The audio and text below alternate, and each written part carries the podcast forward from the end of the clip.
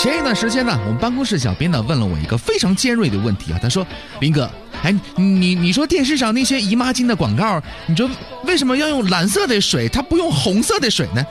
那我当时斩钉截铁的我就说：“小斌呐啊，你用红色的有没有想过日本人的感受？日 日本日本国旗。”之后呢，我就严格的教育了小斌，我就说：“小斌呐啊。”我就特别不喜欢你这种戴着有色眼镜看人的啊！日本人也是人呢，对吧？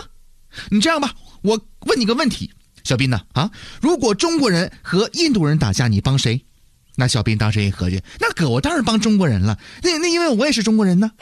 那如果印度人和美国人打架的话，你帮谁呢？嗯，那哥我帮印度人，因为我们都是亚洲人呢。那我又说了，那美国人和外星人打仗呢？哎呀，哥。那我肯定帮美国人了，咱们都是地球人嘛，对不对？哎，那我又说了，那外星人跟日本人打仗呢，你帮谁呢？哥，说啥呢？你你瞅你的孙色一天天。那我肯定帮外星人了，那外星人他也是人呢。这个刚才谁说的得一视同仁呢？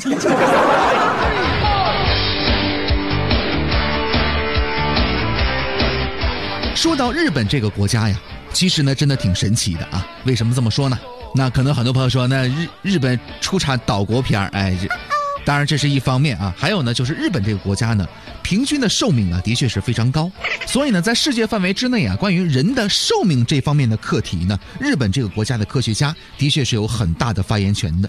这不，前一段时间嘛，日本的医学界研究就发现了一个结果是什么呢？作为年轻人来讲啊，有十一类生活经历的人呢，容易得。老年痴呆，也就是阿尔茨海默症。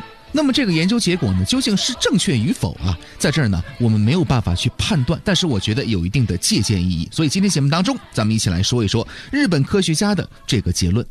那么什么样的年轻人容易得老年痴呆症呢？第一种啊，对过年过节送礼这件事情特别热心的人。我想就这一条，百分之八十的人都中招了。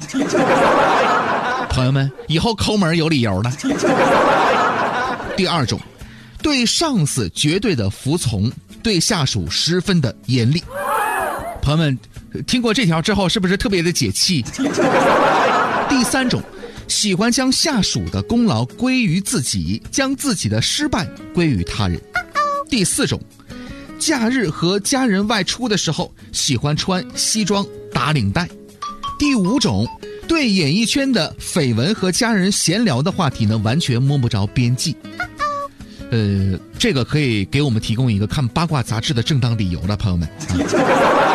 第六种，不善言谈，不会讲笑话，缺乏幽默感。第七种，从来不觉得小动物，比如猫啊、狗啊，从来不觉得它们可爱的人。第八种，在单位呢。不被同事或者下属喜爱，也就是说呢，人缘不怎么样的人。第九种，对同事或者朋友的升迁以及事业上的成功反应过敏的人，也就是说呢，有嫉妒心理啊。第十种，对音乐和电影不感兴趣，对生活当中的游戏娱乐嗤之以鼻，认为呢那些是虚度时间的表现。第十一种，生活的步调相对一致，每天的路线几乎是一样的。那么，以上的这十一种类型的人，容易在退休之后呢患上老年痴呆症，也就是阿尔茨海默症。上述调查呢是日本的研究结果啊，究竟正确与否呢？我们无从探知。但是有一点呢，从根儿上来讲，有那么一点道理。为什么呢？因为上述的事情当中啊，集中体现了当事人对右脑功能的忽略。你像体育、画画、拼图、嗜好、医术、运动、情感等等。往往呢，跟右脑是息息相关的。那么阿尔茨海默症，也就是老年痴呆呢，在发病的初期呀，一般首先呢是损伤左脑。这个时候，患者的右脑如果欠发达的话，没有代偿能力，就会让患者的症状越发的明显，病情呢越来越严重了。所以呢，多交朋友，多去人多的场所呢游玩，适当的种植花草，多培养体育方面和艺术的嗜好，都是很好的预防老年痴呆的办法。另外呢，有五件事情可以帮助我们远离老年痴呆啊。首先，第一个，多吃杂粮，这个呢是牛津大学的一项研究结果，因为杂粮当中啊富含 B 族维生素，而 B 族维生素呢可以有效的预防老年痴呆。比如说糙米、全谷类、豆类都有非常丰富的 B 族维生素。第二个，每天喝三杯绿茶。有研究称啊，每天坚持喝三杯绿茶能减少老年痴呆的发病风险。绿茶当中的茶多酚和咖啡因呢，对于减缓痴呆发病有一定的帮助。第三个，要养成一种习惯是什么呢？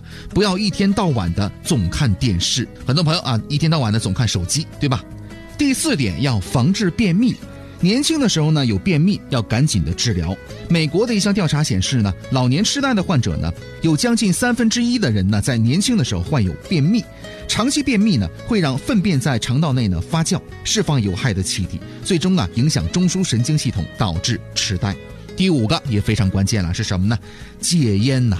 芬兰呢做了一个调查啊，在两万一千一百多人的烟民当中啊，做了一个调查，二十三年之后患上。老年痴呆的人数为五千三百六十七人，为总人数的四分之一，足以见证吸烟对于老年痴呆的诱发作用。